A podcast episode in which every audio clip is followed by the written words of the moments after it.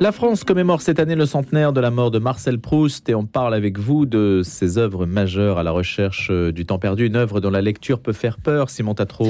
Oui, sa grande œuvre à la recherche du temps perdu, quintessence de la littérature française, passe en même temps pour être euh, parfois interminable, indigeste à la lecture du temps perdu. Euh, raconte en sept tomes et 3000 pages l'apprentissage de la vie, de l'amour, des mécanismes, de la mémoire et donc de sa vocation d'écrivain par un dilettante parisien, tandis que la société se déchire depuis l'affaire Dreyfus jusqu'à la Première Guerre mondiale. Mais ce texte fleuve a la réputation ambivalente, tantôt sommet de la littérature française et tantôt compliqué, pavé, au style parfois pompeux, fait peur à tel point que sa lecture passe pour une épreuve, au mieux un exploit. Alors qu'on s'en détourne pas, qu'on la respecte de loin, qu'on la dévore, une chose est sûre, l'œuvre évidemment impressionne. C'est l'occasion d'en parler en ce centenaire. Et eh oui, l'aspect monumental du corpus est la première explication de cette frayeur du public. L'audacieux s'y aventurant aurait toutes les chances de se perdre dans ses phrases longues comme des tunnels. La difficulté du style tient moins à la longueur de la phrase en soi qu'à la répétition des phrases longues. C'est une œuvre difficile à lire déjà parce qu'elle exige du temps, d'autant qu'elle est d'emblée qu'on est d'emblée cueilli à froid. Le début est extraordinaire mais difficile. De plus, le récit convoque marquis, duchesse, valet, diplomate, toute une haute société caractéristique du tournant du 19e, 20e siècle avec sa toile de fond historique bien éloignée de notre époque, un élitisme qui trierait ses lecteurs sur le volet, engendrant presque sa propre aristocratie aujourd'hui, si on n'a pas l'arrière-plan historique, on aura du mal à comprendre. Évidemment, c'est une performance de lire à la recherche du temps perdu. Le ferez-vous? C'est une question qu'on peut poser ce matin. Mais la performance ne doit toutefois pas être insurmontable, puisqu'ils sont quelques-uns, malgré tout, avoir lu tout ou partie de cette somme. Ce qui relie les lecteurs de Proust entre eux, c'est cette relation quasi hypnotique au texte, ce récit sur le temps perdu. Et l'expérience du lecteur se rapproche en tout cas à plus d'un titre, car si l'œuvre est longue, ce dernier lui inspire son tempo, peu importe la discipline qu'il s'est imposée. Le Proustien en ressort à bout de souffle, mais il n'en a pas fini avec l'œuvre, il y reviendra. Merci Simon Tatro, à la recherche du temps perdu à la faveur du centenaire de la mort de Marcel Proust, qui a fait l'objet déjà, on pourrait le rappeler, de plusieurs émissions, je crois, sur notre antenne. En tout cas, Culture Club avec Christophe Maury aura l'occasion d'y revenir en ce centième anniversaire de l'écrivain. Alors le Sacré-Cœur, Louis, va être classé monument historique. Et eh oui, on reste un peu dans les mêmes époques finalement, mais il y a d'autres monuments. À la recherche du temps perdu, c'est un monument en tant que tel, monument littéraire. Il y a le Sacré-Cœur, évidemment, l'un des monuments parisiens les plus visités, qui va être classé donc, ainsi que vous l'avez dit, au titre des monuments historiques. Ça peut surprendre parce qu'on aurait pu se dire, mais enfin, je pensais que le Sacré-Cœur était déjà un monument historique. Ben non, on avait déjà fait d'ailleurs une émission sur le sujet, c'était avec l'âme des lieux, et puis on en reparlait aussi à l'occasion euh, des événements de la commune, et quelle était l'origine du Sacré-Cœur, etc. Alors aujourd'hui, on va insister euh, sur ce qui s'est passé donc récemment, après des années de controverses autour d'un bâtiment longtemps symbole de la division entre les deux France, hein, l'une euh, catholique, l'autre anticléricale. Eh bien, les choses se débloquent puisque mardi au Conseil de Paris, les élus ont donné leur feu vert donc pour demander à l'État d'octroyer à la célèbre basilique cette reconnaissance qui lui confère le niveau de protection donc le plus élevé. On sait que le Sacré-Cœur est construit au sommet de la butte Montmartre euh, au nord de la capitale, qu'il y avait d'ailleurs des, des hum, lieux religieux très anciens, druidiques, euh, bien avant le, Sacré-Cœur. C'était une colline déjà sacrée. Cet édifice de pierre blanche de style romano-byzantin, haut de 85 mètres, est à la fois un monument donc familier des Parisiens et aussi une étape évidemment incontournable des touristes, avec près de 11 millions de visiteurs chaque année, selon son recteur, le père Stéphane Esclef. Alors pourquoi ce ce classement arrive aujourd'hui, Louis? Eh bien voilà, c'est un peu la question qu'on se pose aujourd'hui. L'histoire de ce sanctuaire dédié au Sacré-Cœur de Jésus, propriété de la mairie Paris, est tout à fait sensible. C'est ce qui explique le retard.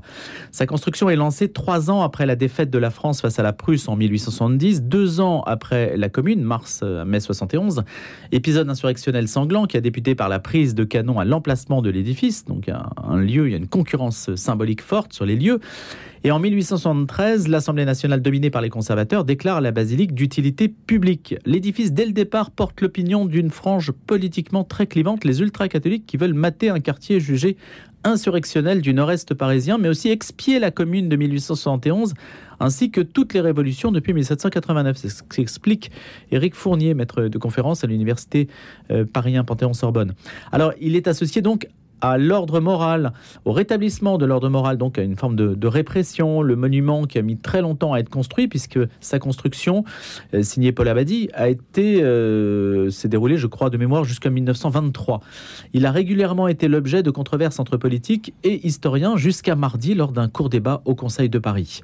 Donc on insiste beaucoup sur cette, c'est l'image de cette répression et de la commune qui marque encore les esprits, alors qu'en fait la volonté de construire le Sacré-Cœur, c'est ça qu'il faut retenir, est bien antérieure à celle de à, l'événement de la commune. C'est une coïncidence de date qui a fait que l'un a été associé à l'autre. Mais il n'y a pas de rapport direct entre euh, la, commune et la construction euh, du Sacré-Cœur.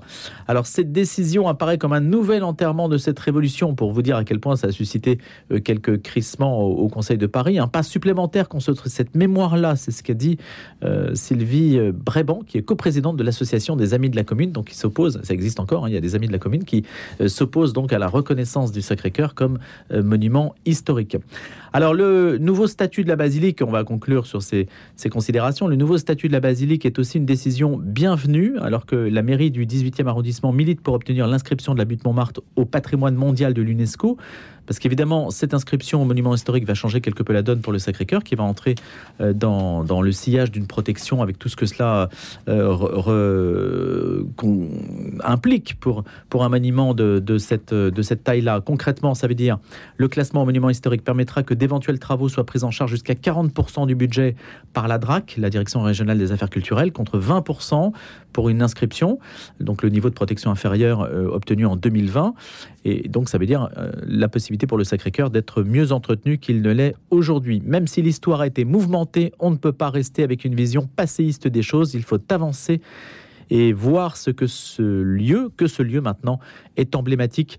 C'est ce que souligne le père Stéphane Esclef qui veut réunir en quelque sorte toutes les mémoires sur cette euh, progression de, du Sacré-Cœur dans euh, nos mémoires et puis bien sûr la, le classement donc de ce monument comme monument historique après tant d'années de controverses. Voilà où on en est aujourd'hui. Allez, un page, un page, une page, une histoire. Cela dit, un page, pourquoi pas après tout, puisque les pages, on sait, habitaient, peuplaient les cours, les cours de la royauté. Mais le titre de l'émission, c'est bien une page, une histoire. Donc, on va écouter meubler cette, euh, cette séquence qui nous est octroyée. Et on va justement tourner nos regards vers les cours, les cours royales. Alors, on sait euh, que la cour en France joue un grand rôle, car même la République s'organise un peu autour de ce principe, reconnaissons-le. Ne parle-t-on pas de l'Élysée comme du château? On ne se refait pas. Cet imaginaire-là est encore assez présent. Mais il y a aussi l'arrière-cour, pourrait-on dire, ce qui est derrière la vitrine et le fonctionnement légal du système pour qu'il se perpétue. Alors c'est le cas des monarchies qui sont fondées sur le principe dynastique, donc sur la naissance, et c'est tout un problème pour ces dynasties et pour ce système-là de devoir euh, se perpétuer, trouver un héritier. On sait que la monarchie française a été obsédée par cette idée de se perpétuer selon ce lignage. Mais qu'en est-il quand on sort du cadre? Qu'en est-il en fait des amours royales précisément? Alors ce sujet qui est connu, qui est à la fois connu du grand public parce que les noms de bâtards ou de maîtresses sont dans l'imaginaire même populaire, mais qui n'est peut-être pas bien connu d'un point de vue euh, scientifique, historique, avec toute la rigueur que l'on peut attendre de la connaissance de ce sujet. C'est Flavie Leroux qui va nous en parler au titre d'un ouvrage qui s'appelle L'autre famille royale aux éditions Passé Composé. Flavie Leroux est docteur de l'école des hautes études en sciences sociales et chargée de recherche au centre de recherche du château de Versailles et spécialiste d'histoire de la cour et des femmes en France à l'époque moderne. Bonjour Flavie Leroux. Bonjour Monsieur Dauphren. Alors on ne peut pas dire que l'autre famille royale, ça constitue une famille parallèle à la famille légitime, c'est pas ça? Alors, c'est un mot que j'emploie dans, l'ouvrage. Euh, c'est une famille euh, à part, disons, mais qui euh, a une existence en tant que telle, dans le sens où elle est reconnue par le roi officiellement. Donc, finalement, c'est une famille qui, qui, se place, si, on peut le dire, en parallèle de la famille légitime, mais qui n'a pas du tout le, le même statut. Alors voilà, elle n'a pas de pouvoir politique en tant que telle. C'est cela. Euh, à vrai dire, le roi reconnaît ses enfants, euh, en tout cas à partir d'Henri IV. Euh, donc ses enfants peuvent euh, officiellement se présenter comme étant descendants du roi. cependant, ils n'ont absolument pas le droit d'accéder au trône. Donc, en, ce sens, effectivement, ils n'ont pas de pouvoir politique à proprement parler au niveau du gouvernement. Cela dit, peu à peu, tout l'enjeu sera justement pour Henri IV puis pour Louis XIV euh, de parvenir à leur donner euh, une place à la cour et puis aussi euh, au niveau notamment militaire. Mais comment ça se passait avant Henri IV Parce que ce n'est pas de cette époque que date le fait que les rois aient eu des maîtresses, par exemple. Tout à fait, c'est une pratique qui remonte, on la date à peu près de Charles VII, euh, c'est-à-dire à partir du moment où le roi va assumer euh, publiquement d'avoir une maîtresse et de la choisir parmi les dames de la cour. Donc euh, effectivement, ça, ça n'est pas euh, une pratique qui naît avec Henri IV. D'ailleurs, on, on, la voit très bien au XVIe siècle avec des maîtresses comme Diane de Poitiers qui restent des figures très célèbres. cependant, la nouveauté avec Henri IV entre guillemets, c'est que la maîtresse et ses enfants vont véritablement être euh, intégrés euh, quasiment à la, à la famille royale dans le sens où euh, ils vont être reconnus officiellement. Donc c'est cela véritablement le changement, c'est que la maîtresse va être reconnue comme une mère et ses enfants naturels être tout simplement assumés. Mais ça posait un problème, Flavie Leroux, le fait qu'il n'y ait pas de reconnaissance, qu'il y ait une sorte de non-être juridique avant? Alors avant, euh, disons que ces, enfants, euh, puisque par exemple Henri II a, eu une fille euh, naturelle qui d'ailleurs a été reconnue plus tard par l'un de ses demi-frères, Charles IX. alors ça posait pour, pour, les enfants en question, pas tellement de problèmes dans le sens où ils pouvaient vivre à la cour. cependant, ils n'étaient pas ils, étaient traités comme des princes, mais pas véritablement comme plus que des princes, alors que euh, les enfants d'Henri IV, pour le coup, euh, vont peu à peu s'imposer euh, à la dernière place de la famille royale. Donc on a vraiment une distinction qui va se créer à ce moment-là. Que changeait cette reconnaissance en termes d'attribution, de poste, de faveur, de gratification? Alors c'est une reconnaissance qui euh, va se manifester notamment euh, en premier lieu dans les postes de pouvoir, euh, puisque un certain nombre de ces enfants naturels vont obtenir dès le plus jeune âge d'ailleurs, hein, parfois âgés d'à peine quelques années, des places très importantes. Par exemple celle d'amiral de France, donc c'est le, disons le, numéro un de la marine, ou des postes de gouverneur de province, ce genre de choses qu'ils exerceront plus tard une fois devenus adultes. Donc là déjà on a un pouvoir euh, disons, qui va être direct. Et, on a aussi euh, une place d'un point de vue honorifique qui sera très importante à la cour euh, en inscrivant ses enfants dans le cérémonial de la cour, dans les grandes cérémonies données à l'occasion des baptêmes, des mariages, etc. Donc peu à peu, ils vont s'imposer comme cela à la suite des princes du sang. Flavie Leroux, quelles sont les maîtresses ou, les bâtards les plus, les plus connus? Est-ce que les femmes sont plus connues que les hommes? S'il y a par exemple euh, la comtesse du Barry, etc., des noms qui sont restés dans l'imaginaire, euh, les hommes le sont peut-être un petit peu moins? Alors effectivement, c'est vrai qu'on se souvient beaucoup plus aisément des, maîtresses elles-mêmes que des bâtards. D'ailleurs, le plus souvent, euh, il sera difficile à, un amateur d'histoire de citer le nom d'un bâtard royal, contrairement aux maîtresses, pour certaines très connues. Hein. je pense notamment à Madame de Maintenon, oui. ou à Madame de Pompadour, qui en fait restent deux des figures les plus célèbres, non pas euh, en tant que mère de bâtards royaux, puisqu'en l'occurrence ces deux-là euh, n'ont pas eu euh, d'enfants avec le roi qui était leur amant, mais en raison du pouvoir politique qu'elles en sont venues à exercer, ou en tout cas que qu'on leur a attribué. et finalement, c'est ce mélange des genres, j'ai envie de dire, qui va amener la mémoire collective à retenir ces noms et peut-être aussi à, créer des légendes hein, autour de, autour de ces noms. Mais ça veut dire que les bâtards, en fait, avaient moins d'influence que n'ont pu avoir les maîtresses sur les hommes, bien sûr. Alors, ils en avaient finalement autant voire plus.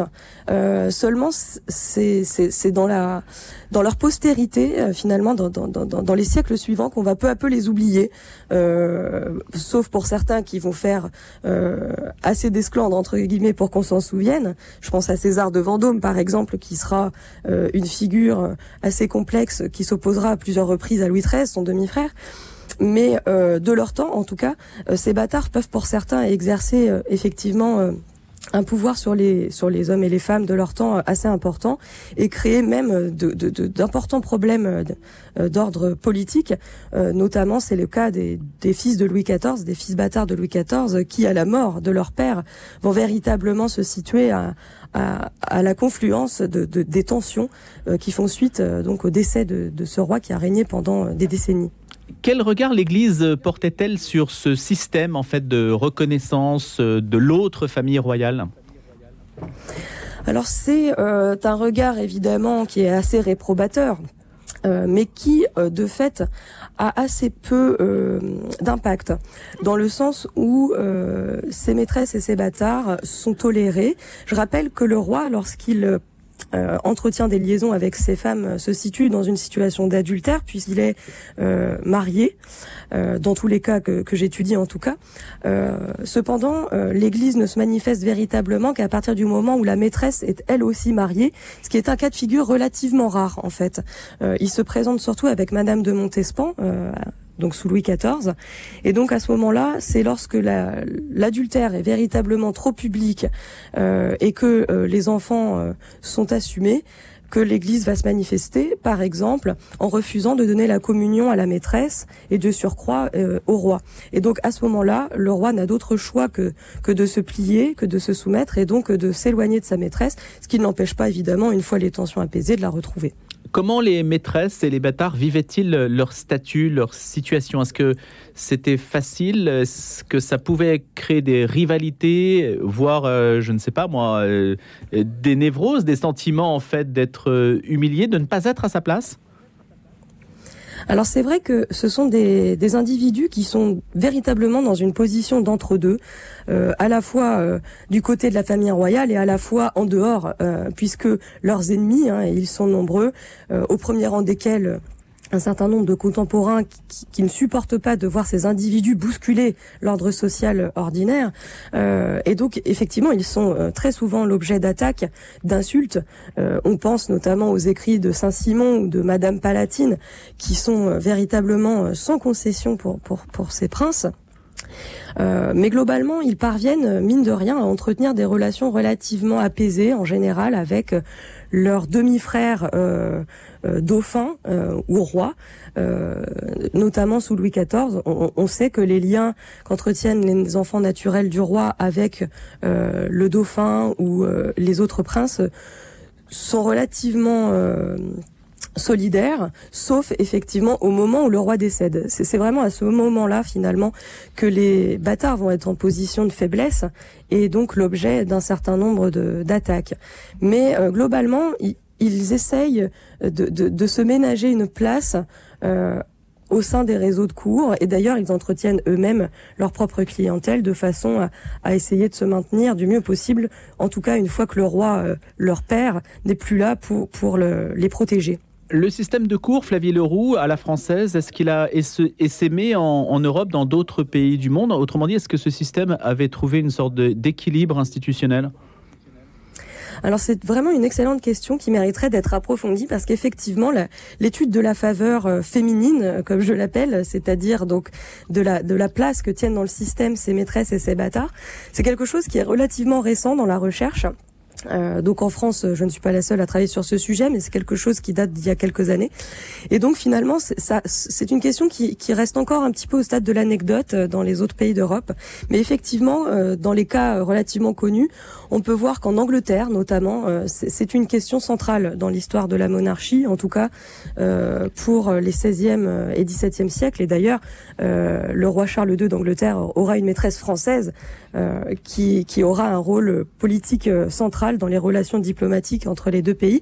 Donc effectivement, c'est une pratique finalement que l'on peut retrouver ailleurs. Après, effectivement, effectivement reste à s'interroger sur le rôle que tiennent véritablement ces maîtresses et ces bâtards dans euh, le fonctionnement monarchique à l'échelle de l'Europe. Merci beaucoup d'avoir été notre invité d'un jour une histoire, Flavie Leroux, à la lumière de cet ouvrage. Et donc, vous êtes en quelque sorte pionnière en matière de recherche sur ce terrain, ainsi que vous l'avez dit, l'autre famille royale, bâtard et maîtresse d'Henri IV à Louis XVI. C'est aux éditions passées composées. Flavie Leroux est docteur de l'école des hautes études en sciences sociales, chargée de recherche au centre de recherche du château de Versailles et notre invité dans un jour une histoire ce matin. Merci.